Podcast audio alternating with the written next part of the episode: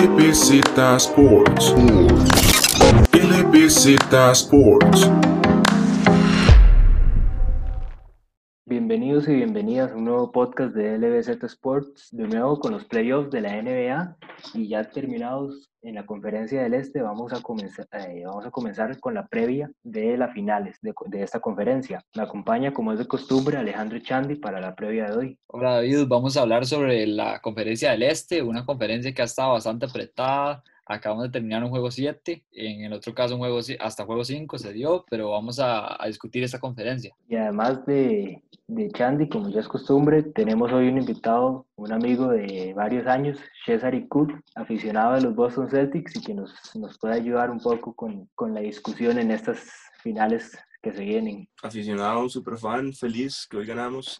Muchísimas gracias por tenerme y, y, vamos a discutir sobre las series. Comencemos con la primera serie. Vamos a hablar sobre la serie de Milwaukee Bucks contra Miami Heat. Una serie donde los Bucks fueron el mejor equipo de la temporada regular, de las dos conferencias en general. Y bueno, voy a dejar que David diga cuánto quedó la serie y que exprese sus primeros pensamientos de esta serie. En la serie Miami gana el juego 5, que esperaba que fuera, fuera 4-0 y no solo por, por tal vez el golpe, el golpe de autoridad que, que pudo ah, bueno, dar Miami. Ah, bueno. Que podría dar Miami si hubiera ganado de esa forma, pero también porque me parecía algo interesante que la última vez que Miami empieza los playoffs con dos series y ganando ambas por, por barrios fue en la temporada 2004-2005, si no me equivoco, y fue, era, era, un, dato interesante que me, me, llamaba la atención, pero mis primeros pensamientos de esta serie, más que todo en el lado de Miami, es ver el rol que toman Dragic y Butler para liderar el equipo y después los jugadores jóvenes, más que todo Hero, que vimos el papel que tuvo en el juego 4 en los últimos dos minutos del partido, que aunque no, logra, no se logra la victoria, Hero con casi que tres triples de manera consecutiva, pone a Miami muy muy cerca de, de, en ese partido antes de que los Bucks se lo llevaran. Una serie donde Miami demostró que es un claro contendiente por la conferencia del Este. Eh, se llevó por encima unos Bucks que sufrieron de la lesión de Giannis en los últimos dos partidos, aunque se veía desde antes la, la superioridad de, de, Miami, ¿no? Decir que es una excusa para los Bucks, no los voy a defender porque es increíble que un equipo con tan buen récord, con tan buen cuadro y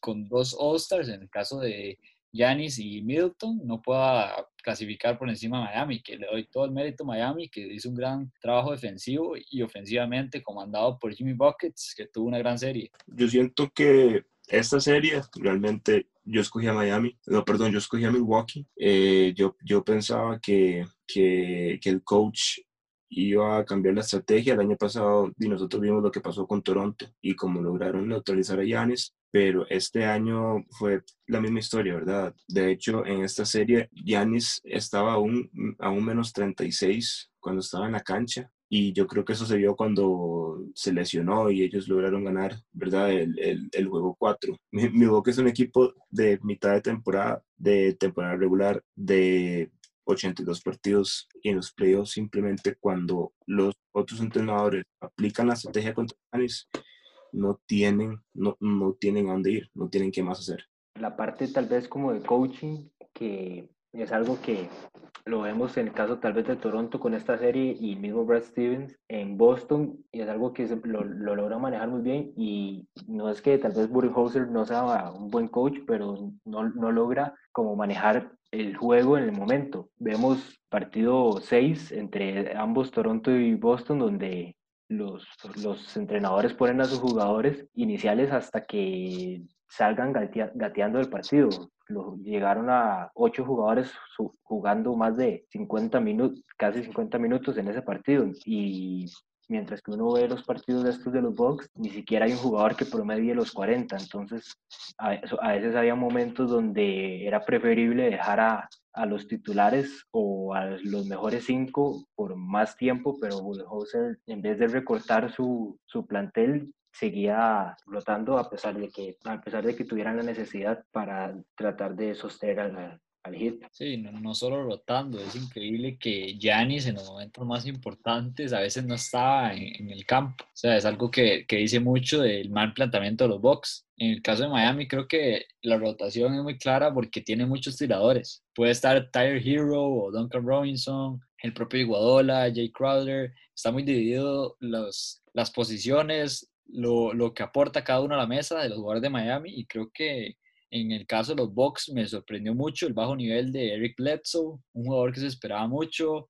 que fue nombrado a segundo team de, equipo defensivo. Tuvo una gran campaña en el, acto, en el lado defensivo y se esperaba más de él ofensivamente y no dio la talla. Un jugador que los Bucks a final de temporada pasada tomaron la decisión de mantener y dejar ir a Malcolm Brockton, que ahora está mostrando que es una es un gran jugador en los Pacers. Incluso Bledsoe, ahorita ya, ya se están empezando a, a escuchar los rumores de que Bledsoe podría estar disponible por vía trade y que incluso podría ser una de las piezas que utilicen los Bucks para tratar de conseguir a Chris Paul la próxima temporada como una opción para pues elevar el, el nivel del equipo. Yo lo que siento es que Milwaukee necesita bueno, eso se divide en dos partes para mí. Giannis primero necesita aprender a tirar y eso va desde media hasta los tiros libres, hasta por lo menos que sea consistente a un 36, 37% de tres y, y porque si no le van a aplicar la misma estrategia siempre, ¿verdad?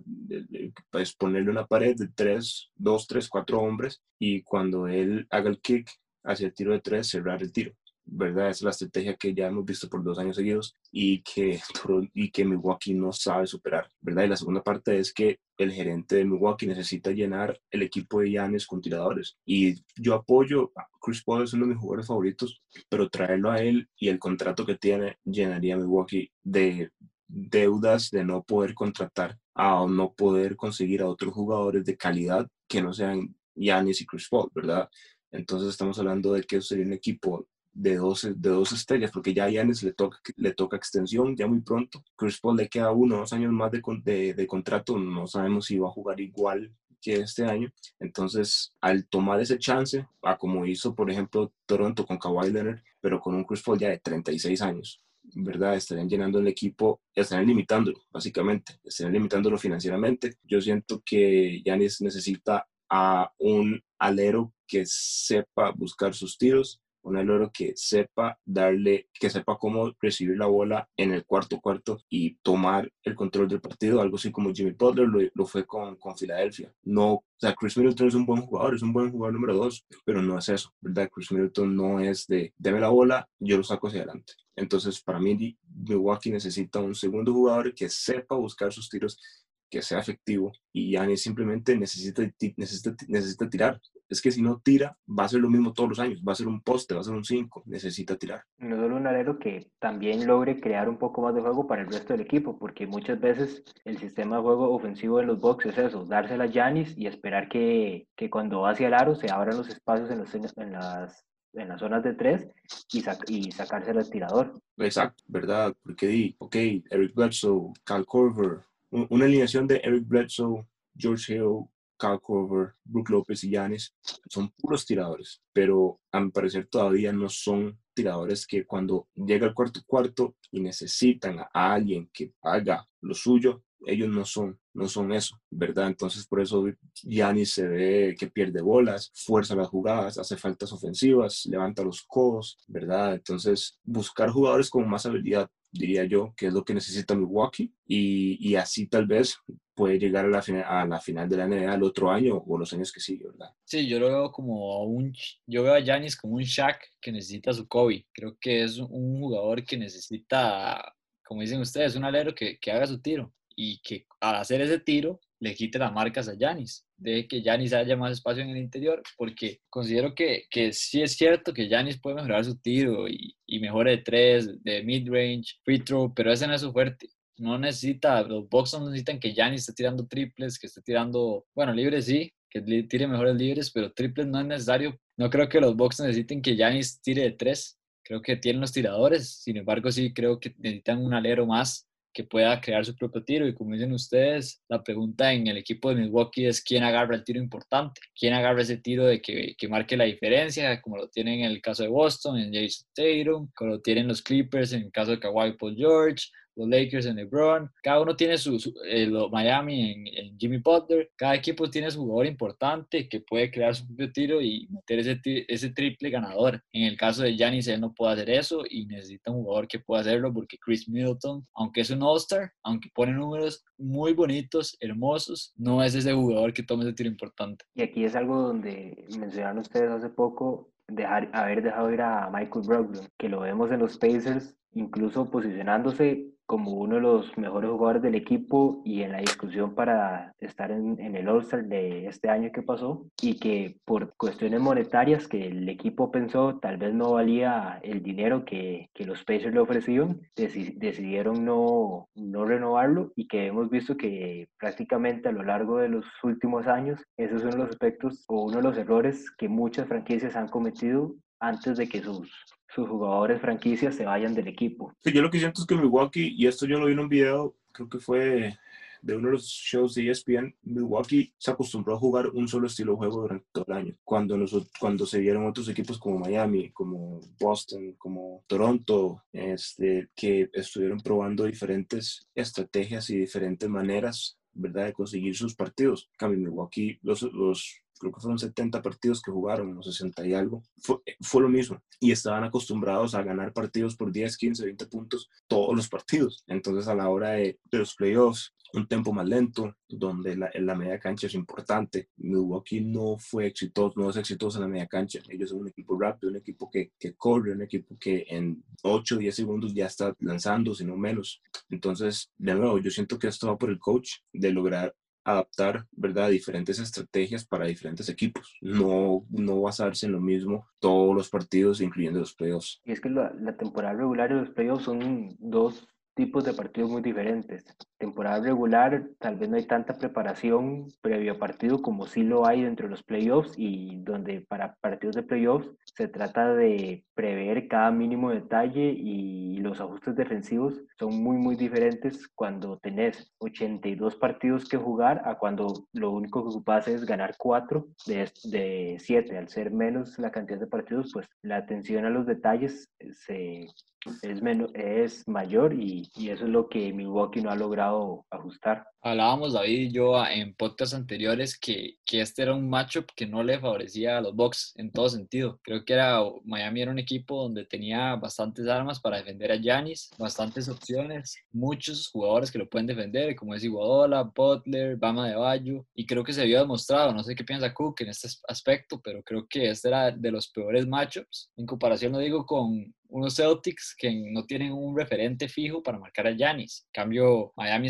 tenía tres. Yo siento que la estrategia contra Milwaukee siempre va a terminar siendo defensa colectiva, porque bueno, sí, o sea, Miami tiene a Jimmy, tiene a Iguodala, tiene a Jay Crowder, tiene a Bam, este, pero si, nos damos cuenta realmente de cómo fue la defensa de Miami en todos los partidos, básicamente era, sin importar quién era el que, el que estaba al frente de Giannis, crear una pared, ¿verdad? Forzar lo que saliera. Una vez que la bola salía, Milwaukee no tenía motion, o sea, no, no tenía como un, como un contraataque, ¿verdad? Al fast break. Si se sentaban al medio, a medio campo, a media cancha, no tenían cómo eh, formar más ofensiva. Entonces, sí, o sea, la ventaja de Miami es que si Iguodala saca faltas temprano, tienen a tres otros que pueden cubrirlo. Y, eso va a ser el peor matchup contra cualquier equipo. Si Miami llegara a una final contra uno de los equipos del oeste, sea los Clippers, sea Denver, sea los Lakers, es lo mismo. Nadie va a parar a Giannis, nadie va a parar a Kawhi, nadie va a parar a LeBron, pero los, eh, el Heat tiene la capacidad de colectivamente crear una estrategia refiriendo a esos jugadores. Yo siento que esa es la ventaja, que el coach Sponsor tiene sobre otros coaches, que él sabe cómo involucrar al equipo y la ventaja que tiene es que el equipo de él es muy disciplinado. Es un equipo que sabe a lo que van, que hacen caso, ¿verdad? Que eso cuesta mucho y que no rompen su modelo, ¿verdad? No rompen su estilo de juego, su estilo defensivo. Sí, fue un matchup horrible. O sea, realmente yo sabía que iba a ser una serie muy buena. Yo pensaba que iba a ser una serie muy buena. Yo escogí mi walk en 7. Eh, este, pero todo el mundo sabía que era un matchup horrible para ellos porque Milwaukee no, no marca de tres, Miami tira demasiado de tres. Eh, Milwaukee es un equipo fast break y Miami defiende fast break. Entonces, todo lo que hacía uno, el otro lo cubría, ¿verdad? Entonces, sí, era un matchup horrible para Milwaukee. Y eso que, que hablas del, del equipo es lo que últimamente se le ha llamado el, el hit culture, el, que es la, la, la, misma forma de ser que ha tenido el equipo los, desde que prácticamente LeBron se fue. Ya empezó, ya queda, empezó.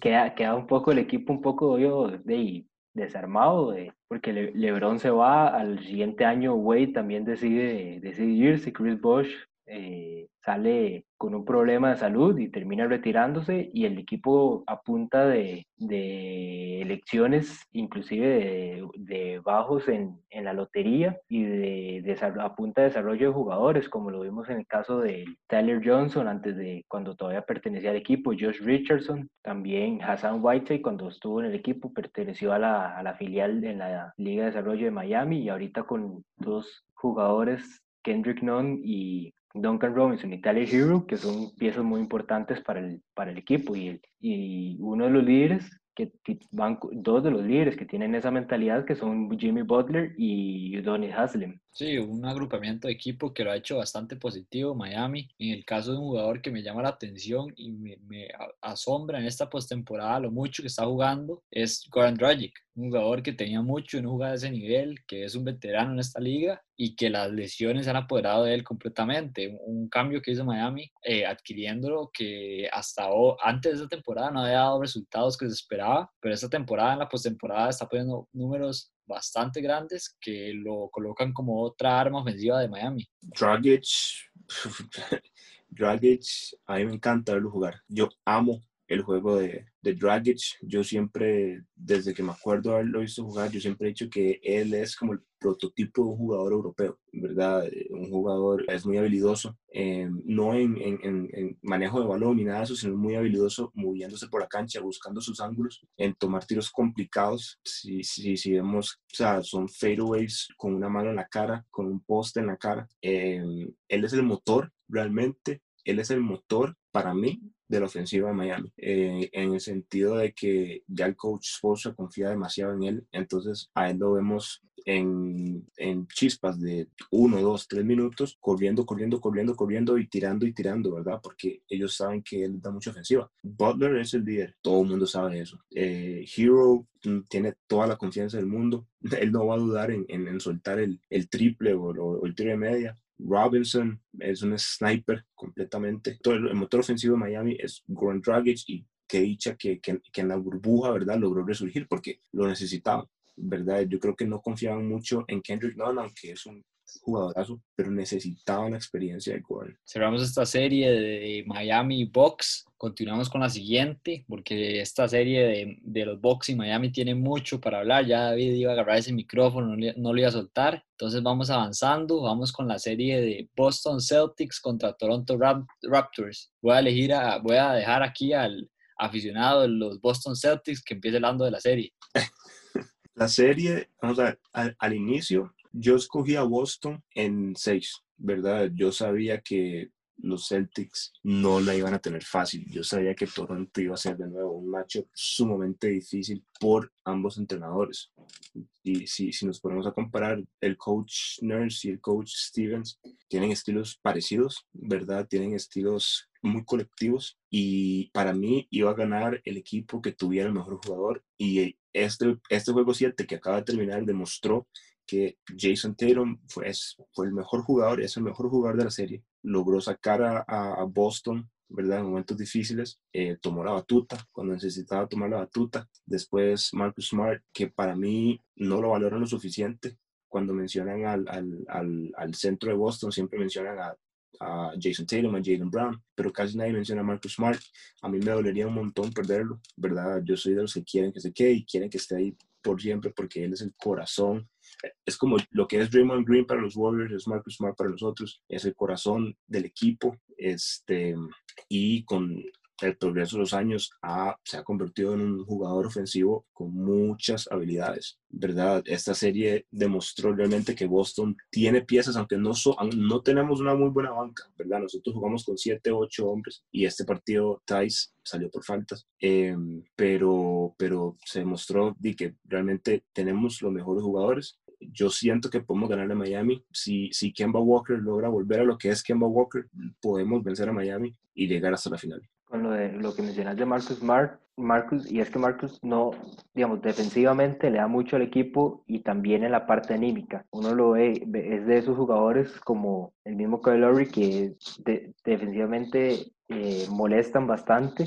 y que en cualquier momento están buscando la, la, opción para lograr sacar como alguna falta ofensiva y con eso darle como un impulso al equipo para que vaya al otro lado y, y empiece a y juegue mejor. Y algo que hizo Marcus muy bien durante esta serie y algo que en realidad yo me imagino que ni siquiera vos y nadie estaba esperando es que liderara a los Celtics y, y, y, casi que en la serie en cuanto a triples anotados. 24, 24 triples anotados para Marcus Smart y algo que me imagino casi nadie se estaba esperando. No voy a decir que no lo esperaba, porque yo creo que hace dos años, si no me equivoco, en los últimos cuatro o cinco años, Marcus Smart lideró en toda la temporada regular a los Celtics en triples anotados. Entonces, a, a, a eso yo con que él ha mejorado ¿verdad? Consistentemente su ofensiva, eh, de que, ok, él, ok, mucho tuvo que ver con que Gordon Hayward está lesionado, ¿verdad? Porque él vio muchos minutos.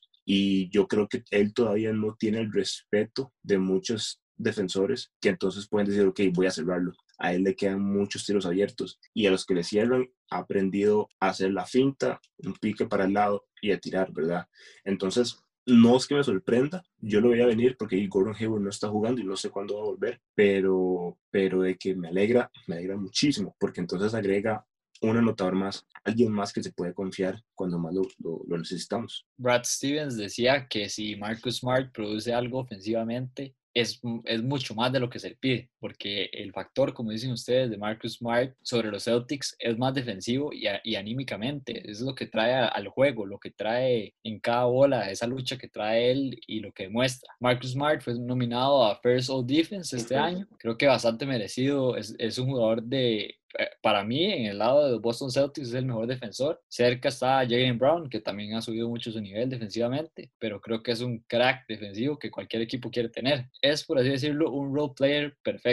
Role player perfecto porque, como ustedes dicen, sabe tirar de tres. Ha sido efectivo últimamente de tres, no siempre lo es, pero, pero creo que es un, un, gran aporte para los Celtics. Por el lado de los Raptors, vemos, diría yo, un Kyle Lowry que tomó básicamente el, el rol de líder ofensivo, el mismo Fred Van Vliet por ciertos momentos, pero si hay un jugador que tal vez siento yo se esperaba un poco más fue Pascal Siakam, que no, tuvo su mejor serie ofensivamente en el sentido de que por lo menos viendo, viendo sus estadísticas logra anotar solo tres triples de 31 que tira para un porcentaje de un 12% que cuando es tu principal figura ocupas tal vez un poco más de consistencia y aunque logró re, re, reemplazar esos, esos tiros fallados de, en, la, en la pintura, siento que si hubiera logrado un poco más de efectividad en esa área,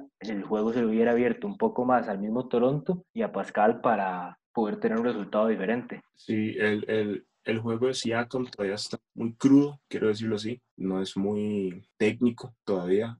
E, estamos hablando de, de, alguien que empezó a jugar básquet, creo que fue a los 15 años, ¿verdad? 16 años, que empezó muy tarde. Entonces, el juego de él todavía está muy crudo, tiene potencial, o sea, y este año fue un All-Star por una razón, ¿verdad? Pero toda esta experiencia se acumula y se acumula y se acumula y de aquí al otro año, a dos años más, ¿verdad? Puede que no se vuelva a ver ese 12% de tres, eh, pero de que desapareció, desapareció completamente y yo le voy a dar crédito a la defensa de Boston porque se dieron cuenta, ellos sabían que Siakam era estrella, todo el mundo sabe eso, ¿verdad? Entonces a la hora de que se logró tomar la confianza de él, ya se neutralizó, pudimos movernos hacia otro jugador, pero lo lograron calmar desde el primer juego, no impactó, realmente no tuvo muchísimo impacto en ninguno de los siete partidos. Eh, entonces sí, el juego es muy crudo, ¿verdad? Y, hay que, y él tiene que irlo puliendo y puliendo y puliendo todos los años. Y aquí ahora hay, algo interesante ahorita con, con lo que sería ahorita el futuro de, de, los Raptors. No hay dudas de que la principal jugador va a ser Siakam. Es el, es el jugador joven el que más, más proyección en el equipo tiene. Pero vemos que ya después de esta temporada, Marc Gasol, Serge Ibaka y Fred VanVleet, tres de los jugadores más importantes en el equipo, son agentes libres. Hay que ver por qué optan los Raptors si renovarlos o, o, dejarlos ir. Que por el lado de Gasol y Ibaka tiene sentido que, que sigan con el equipo, tanto para los Raptors como para ellos en su carrera, porque no, no veo mucho mercado ahorita para ellos, pero un jugador como Fred Van Vliet, que fue vital durante el campeonato del año pasado, incluso en esta serie y en esta temporada con, con el equipo, es un jugador que va, va a ser eh, buscado en esta nueva agencia libre y que va también probablemente pida bastante suma de dinero para su, su próximo contrato. Sí, un Van Vliet que en el caso de los Raptors seguramente le van a pagar. Se ha vuelto una de las figuras más importantes y creo que entre Marc Gasol y Serge Ibaka, creo que Toronto de FIBA va a poner de prioridad a Serge Ibaka, que tuvo un gran torneo, grandes puntos desde la banca. Y en el caso de Spicy P, Pascal Siakam, creo que no tuvo una serie para nada buena y ni siquiera solo una serie. No tuvo una postemporada, no tuvo unos playoffs buenos para mí. Creo que primera vez nombrado All-Star, mejoró mucho del año pasado a este, pero tenía expectativas demasiado altas. Tenía expectativas de ser el nuevo Kawhi Leonard de Toronto, ser la principal arma y no estuvo ni cerca de serlo. Defensivamente es un gran jugador, aporta demasiado, pero ofensivamente no estuvo para nada efectivo. Es algo que le afectó porque se vio que cada vez quería agarrar, menos tiros. Es increíble, pero este último partido jugó un montón de rato, 42 minutos, y no agarró tantos tiros como se esperaba, mientras Kyle Lowry en el partido pasado tuvo gran cantidad de puntos, 30 y algo creo que fueron, y en este igual agarró la misma cantidad de tiros, tiró 5 de 15 creo que fue, y, pero eso es lo que tienen que hacer las figuras aunque no metan los tiros, tienen que tirar, tienen que tomar esas oportunidades porque los equipos dependen de él. En el caso de Pascal Siakam no lo hizo. Creo que es un jugador que puede crecer mucho, como ustedes dicen, pero yo no lo termino viendo como, como la principal arma ofensiva o el jugador número uno de, unos, de un equipo que quiere llegar otra vez a un campeonato. No veo a Pascal Siakam llevando un equipo completamente hasta, hasta, hasta el campeonato, aunque creo que los Raptors tienen un gran proyecto y Kyle Lowry tuvo una muy buena postemporada para mí. Siakam, Siakam tiene, tiene que sobresalir de aquel futuro, porque si bien recordamos cuando Kawhi Leonard estaba en su agencia libre, la propuesta que él le hizo a Ujiri, que es el gerente de los Raptors, es que él se iba a quedar en Toronto si los Raptors conseguían a Paul George. Lo mismo como pasó con los Clippers. Y cuando Ujiri contactó a, al Thunder, eh, Sam, Sam, Presti le dijo, ok, yo pedí a Paul George, pero me tiene que dar a Siakam. Y Ujiri dijo que no. Él confía en Pascal Siakam, él confía en el talento que tiene y obviamente tiene por qué confiar porque ha demostrado que puede acarrear el equipo hasta cierto punto para mí es una cuestión de, de, experiencia, es una cuestión de tiempo, es una cuestión de confianza, ¿verdad? Entonces, si Siakam lo que necesita es más desarrollo. Entre Gasol y Vaca, yo escogería Vaca. Gasol es un jugador muy bueno. De nuevo, trae esa experiencia o ese estilo de juego europeo eh, de un poste que mueve la bola, de un poste paciente, para mí él, él, fue Jokic antes de que Jokic llegara, ¿verdad? Si lo recordamos en, en Memphis. Eh, entonces, yo escogí a Ibaka, pero Gasol sigue siendo un jugador excelente. Y lo más difícil que tiene que escoger ahorita Toronto es qué hacer con, con Van Vliet, porque Van Vliet va a solicitar un cheque grande. Eh, Toronto tiene que decidir si dárselo o no. Eh, se ha escuchado de todo, ¿verdad? Que Van Vliet iba para, puede ir a los Knicks, que sería un buen pick para los Knicks, para Miami. Eh, pero en lo personal me gustaría verlo en Toronto, o aunque sea un año más, este, pero sí es una decisión muy difícil, muy difícil que tienen que tomar. Yo siento que lo mejor para ambos es que Van Vliet se quede con los Raptors. Mencionas ahí a los Knicks y yo siento que para nadie es bueno estar en los Knicks, por más dinero que te lleguen a pagar, no, muy, pocas veces una buena, una buena decisión hacer, hacer eso. Nadie debería ser New York. Ese equipo, ese equipo es una catástrofe. Bueno, con esto avancemos entonces ya lo que sería la final de conferencia entre Miami y los Celtics. Ambos equipos en lo que fue la temporada regular se enfrentaron tres veces. Boston ganó los primeros dos partidos, Miami ganó el último que se jugó antes de, de la cancelación de la temporada y incluso revisando la última vez que estos equipos se llegaron a enfrentar en instancias de finales de conferencia fue en la temporada 2012 con equipos muy muy diferentes de lo que tenemos en este momento. Boston, por su lado, llegó a jugar esas, esas finales de conferencia con su Big 4, Rayon Rondo, Kevin Garnett, Paul Pierce y Ray Allen, mientras que Miami llegaba con el Big Three de LeBron, Wade y Chris Bosh.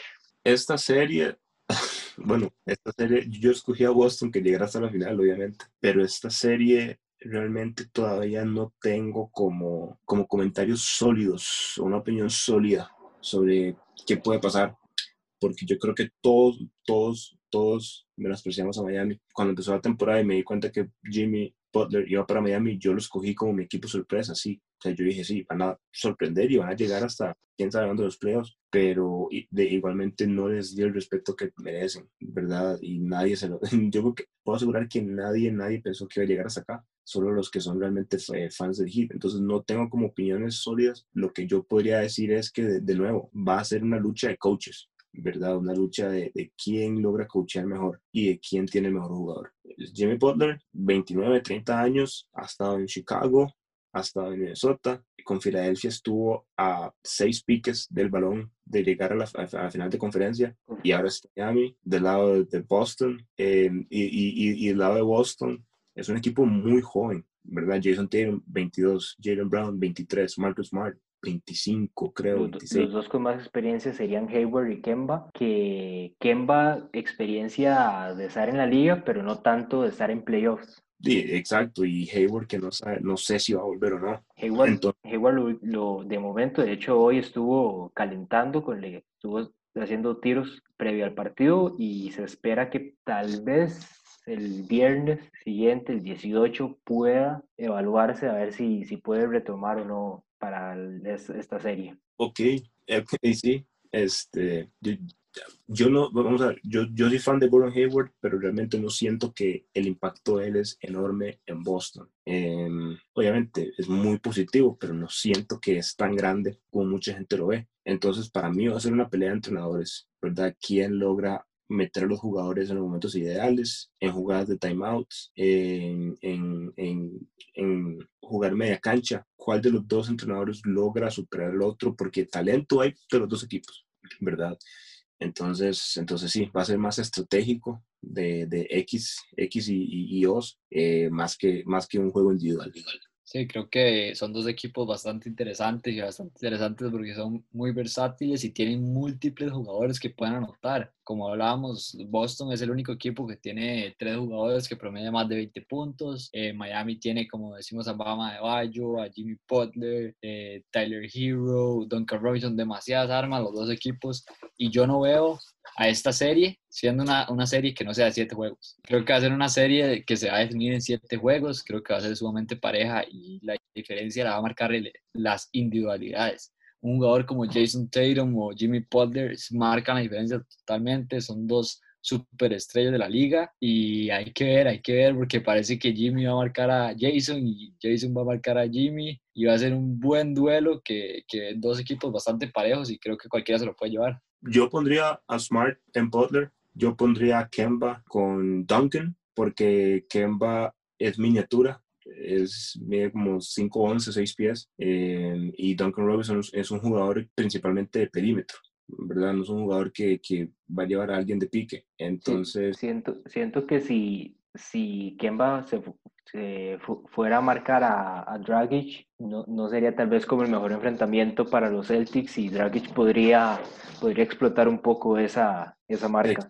yo, como digo, a Marcus Smart lo pondría en Jimmy Butler, Jalen Brown lo pondría en Dragic y a Kemba lo dejaría con Duncan Robinson. Eh, ya, porque vamos a ver, los dos equipos tienen jugadores intercambiables. Significa que en cualquier pick and roll pueden hacer switch. Desde Kemba Walker hasta Daniel Tice y desde Dragic hasta eh, Bam Adebayo. Entonces, em, va a ser una buena serie, ¿verdad? Para mí se puede definir en 7, ojalá que no, porque no me gustan los juegos 7, pero se puede definir bien, bien en siete juegos. Yo, yo también la, la veo que es, que es una, una serie de siete juegos. No dudo, dudo de, de, de que, de que no, no llegue a esas instancias y sien- siento que más bien va a ser algo de que el, prim- el- la más mínimo, el más mínimo error va a ser lo que defina un partido e incluso la serie. Y eso lo, y eso lo vimos en esta misma serie con Toronto. Los Celtics van arriba 2-0 en la serie y con menos de un segundo para terminar el partido, Kyle Lowry manda un pase para, para completamente al otro lado de la cancha y que OG Anunoby lo, lo consigue sobre la bocina y ese juego fue el que terminó marcando la, la pauta para lo que se vino después en, en la serie. Con esto lo que digo es que jugadas como esas o tal vez porque el mismo Jalen, Brown me parece que decía después en conferencia, ese tiro no- ni siquiera se tenía que dar, yo tenía que llegar a cubrir antes y tardé mucho en llegar y tal vez esos errores pequeños es lo que pueda terminar de definir quién gana. Es que ambos, ambas series tuvieron momentos así, porque si el, el- la serie de Miami-Milwaukee, donde creo- no me acuerdo cuál partido fue, pero fue el partido donde Chris Middleton tuvo los tres tiros libres al final y que El después tercero, no, el el tercero. cuarto, el cuarto. del, del Sí, tercero el tercero, tercero, tercero fue el tercero. Chris Middleton le dieron una falta que para mí no fue falta Ninguna de las dos era falta, la verdad. y que para mí, eh, vamos a ver, la primera, la de Chris Middleton, yo no la considero falta porque Dragic estu- estaba quieto, ¿verdad? Él, él, él, él yo siento que no se metió abajo el- del posicionamiento de, de Middleton. Yo, que lo que más hago cuando juego es tirar, ¿verdad? Yo, yo lo vi de esa manera. Yo no vi que Dragic se puso abajo de Middleton, sino que Middleton más bien, él se inclinó, ese Dragic. La falta de Butler, si uno ve la repetición, Giannis lo, lo, lo, lo toca por, eh, creo que fue la cintura o la cadera, o sea, como entre las costillas y, y la cadera, ¿verdad? Y aún no puede decir, no afectó el tiro, ¿verdad? No lo cambió. Un gol, un, un toque, lo que es al tirador mientras está en el aire, debería considerarse falta para mí, ¿verdad? Mientras no sea la muñeca o la mano. Pero ese partido se definió por tiro libre y, el, y la serie de Boston ese partido se definió por 0.5 segundos. Entonces ambos, ambas, ambas series tuvieron un partido que para mí fueron los que definieron todo, porque en esa serie de Milwaukee perdieron toda su alma, siento yo, cuando, cuando vieron que, que, que, pasó lo que pasó con las faltas. Y Boston logró desconcentrarse en el partido siguiente eh, y dejó que Toronto les empatara y que empujaran hasta siete, ¿verdad? Entonces, eliminar cualquier tipo de errores posibles en el cuarto cuarto es lo que va a elevar a un equipo encima del otro. Sí, como dicen ustedes, creo que va a ser un- una serie bastante pareja.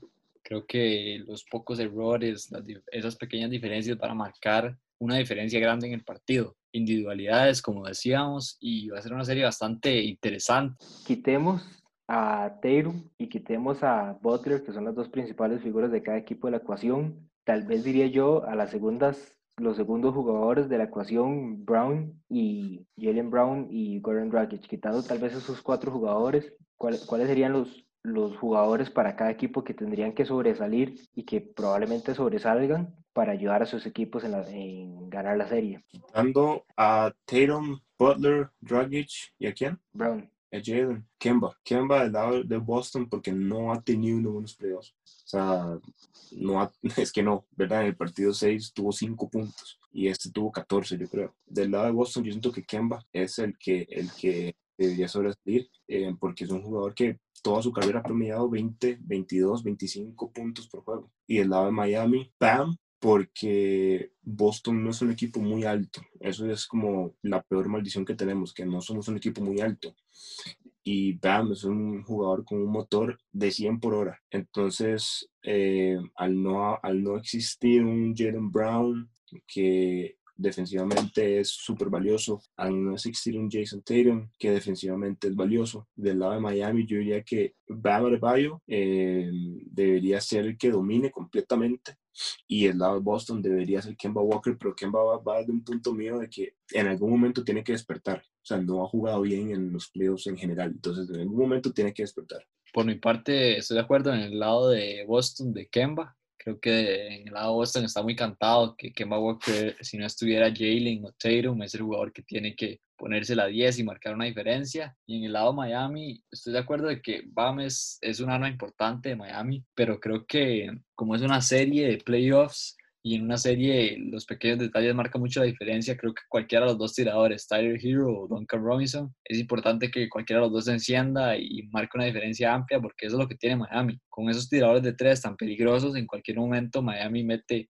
tres triples, nueve puntos y se arriba. Eso le pasó en el caso de, de, Milwaukee, que hubo partidos donde Milwaukee parecía que estaba cerca y Miami apretaba un poquito el acelerador y se iba completamente hacia adelante. Creo que son dos, dos tiradores que en cualquier momento estallan y en el lado de Bam lo veo como más un creador de juego, un, un jugador que aporta no solo puntos a Miami, sino asistencias, rebotes, de todo. Y creo que por mi parte, creo que cualquiera de los dos tiradores, Tyler Hero o Duncan Robinson. Yo concuerdo con ambos y la verdad por el lado de Miami, el que me gustaría ver más es a Hero, incluso tal vez que Robinson se quede como titular y se quede todavía en ese rol, pero que Hero empiece como tal vez poco a poco a, a sumar más minutos y sobrepasar a, a Robinson en, los minutos, porque siento así un poco más constante en el tiro, en lo que fue la serie contra Milwaukee, y aparte de aportar el tiro, tiene, tiene también muy buen ojo para la creación del juego. Eh, y teniendo a, Bam,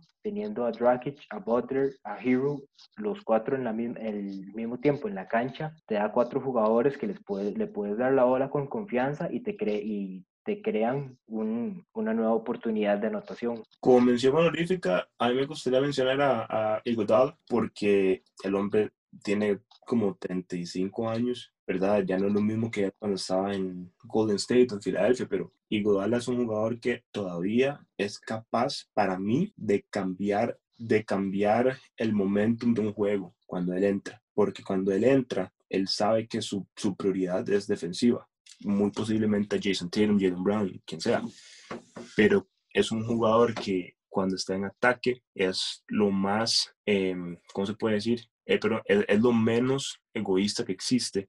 Es un jugador que todavía es muy atlético, entonces es capaz de ser un alley es capaz de tirar de tres y esas son jugadas que cambian el ritmo de un juego, ¿verdad? Un, un alley un dunk, son jugadas que cambian el ritmo de un juego. Entonces yo siento que él tiene un impacto, eh, tal vez no en números, pero un impacto en momentos, ¿verdad? Él sabe cuándo son los momentos que, que hay que decir, ok, ya, ¿verdad? Consigo un robo, ya, parecido al rol que tiene Marcus Smart con los Celtics. Exacto, solo que Iguodala le lleva como ocho años de diferencia, entonces él tiene más como esa garra, como ese que exactamente, él sabe que si Eric Spoelstra lo mete en el tercer cuarto eh, a los ocho minutos es porque él necesita un run, él necesita unos dos, tres minutos donde Miami defienda todo, no entre nada y que se vayan en un run de 8-0, 10-2, ¿verdad?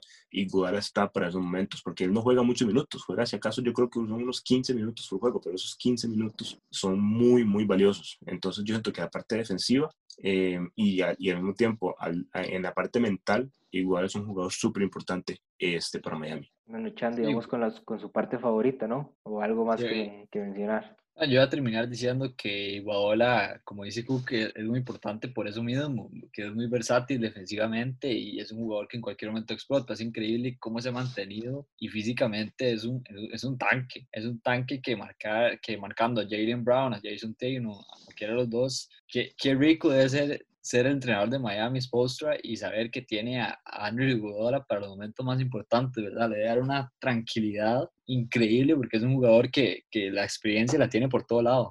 Bueno, vamos con las famosas predicciones, ahora sí. No nos la ha ido mejor a David que a mí en el lado de Miami. Se fue por los colores y le salió. Entonces vamos con, con esta serie, una serie bastante pareja y comenzamos con, con el aficionado de, de los Celtics. ¿Quién se lleva esta serie? Boston, Boston. Boston, voy a darle la ventaja en Boston en 6. Yo siento que 6 porque, de nuevo, eso es pura fe. Siento que Kemba Walker va a despertar. Y si Kemba Walker despierta, en 6. ¿Y si no despierta? En 6.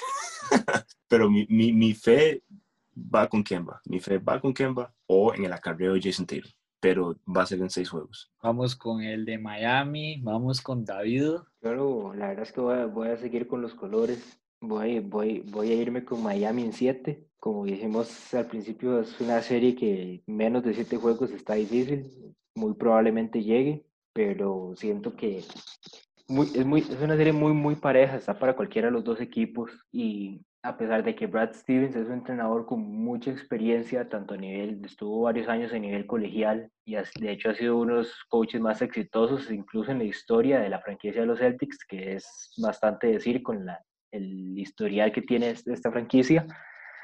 Siento que Spolstra, Spolstra ya, ya tiene la experiencia de, de haber estado eh, cuatro años con LeBron y Wade. Tiene, tiene además a uno de los mejores entrenadores en la historia de la NBA, en Pat Riley, como, como jefe. Entonces siento que si, si vamos por un, por un lado de estrategia y de coaches, eh, Miami tiene tal vez esa ventaja. Habría que ver ya en el momento de, de juego cómo, cómo se van estableciendo los enfrentamientos entre los jugadores, que siento los Celtics tal vez tienen una, un roster un poco, un poco más de talento que Miami. Y Jalen y Tatum son dos jugadores muy, muy talentosos, pero Miami tal vez tiene tal, esa, esa hambre que la demostraron contra los Bucks y que no les molesta ser el equipo menospreciado para, en la, menospreciado en, la, en, las series y, y, lo, y eso lo agarran como motivación. Por mi parte, voy a apoyar a David. Sí, David, voy a apoyar a Miami Heat. Creo que el Heat se va a llevar esta serie, como dice David, en siete. Creo que esta serie de fijo se va a ir a siete juegos y era una decisión bastante dividida. Antes de hacer el podcast pensaba que los Celtics en siete también, pero de tanto pensar en Andrew Iguodala, Jay Crowder, Duncan Robinson, Tyler Hero, más estoy pensando en el aparato defensivo de Miami, creo que son muy fuertes defensivamente, demasiadas variantes. El problema es que no veo a qué jugador de los Celtics no puedo marcar Miami. Ese es el problema, porque Jay Crowder y Andrew Iguodala, cada uno puede agarrar a Jalen Brown y a Jason Tatum, y después queda Jimmy, Jimmy Butler para Kemba Walker. O sea, los, los tres máximos anotadores tienen tres grandes defensivos encima y los tres de Boston son grandes jugadores, pero qué, qué complicado enfrentar una serie así defensivamente, digo, ofensivamente para, para Boston. Creo que Boston lo tiene bastante complicado. No veo imposible que Boston para nada, que Boston gane esta serie. Creo que va a ser bastante pareja, pero me voy a ir con Miami. Miami va a dar la sorpresa y se va a colocar en esa final, David, en esa final. Sería algo tal vez casi que soñado, más con que la verdad ni siquiera yo al principio de temporada tenía unas expectativas muy altas en, en Miami, viendo cómo venían jugando los Bucks, tal lo que proponían los mismos Sixers al principio, que incluso con Embiid y Simmons un equipo muy fuerte. Toronto iba, iba a, a, pelear hasta el final para defender el título y los Celtics, que son un equipo con demasiado talento y demasiado futuro. Y yo sentía que Miami todavía pues le podría faltar un poco más, tal vez una figura que, que elevara tal vez el juego del equipo, pero siguen siguen, no, no los veía como para llegar a esas instancias que igual siento que las condiciones de la burbuja les ha, les ha dado cierta ventaja a ellos sobre los demás equipos al no, no, no tener que viajar y jugar como visitantes. Boston, Boston, e, esta serie contra, contra Toronto que pasó, yo siento que fue un buen experimento para, para, no, perdón, un buen matchup en el sentido de que Boston es un equipo que a Brad Stevens le gusta experimentar defensas, ¿verdad? Boston jugó zona, yo me acuerdo, jugó 3-2, jugó 2-3, eh, inclusive es capaz de jugar zona full court.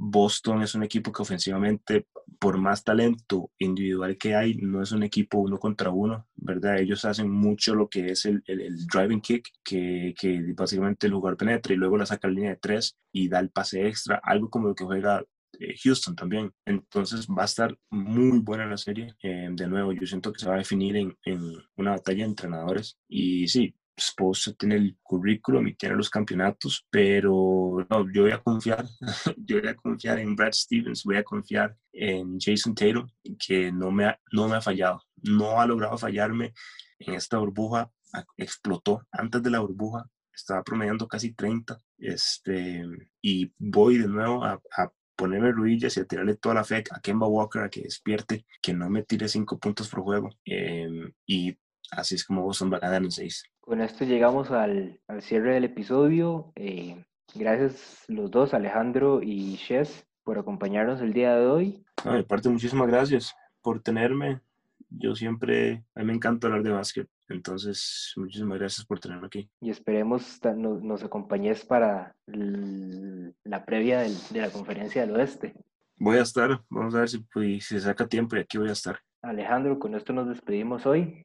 ¿Algo más que decir? Muchas gracias a todos por escucharnos. Vayan a escuchar nuestros podcasts. Vamos a sacar de tenis. Estamos sacando uno de US Open, de, de fútbol. Vamos a estar tirando y estos de la NBA que son más recurrentes ahorita en los playoffs. Recuerden de la misma forma irnos a seguir en nuestras redes sociales, Instagram, Facebook y Twitter como LBZ Sports. Y los esperamos en un próximo episodio. Muchas gracias. LBZ Sports. LBZ Sports.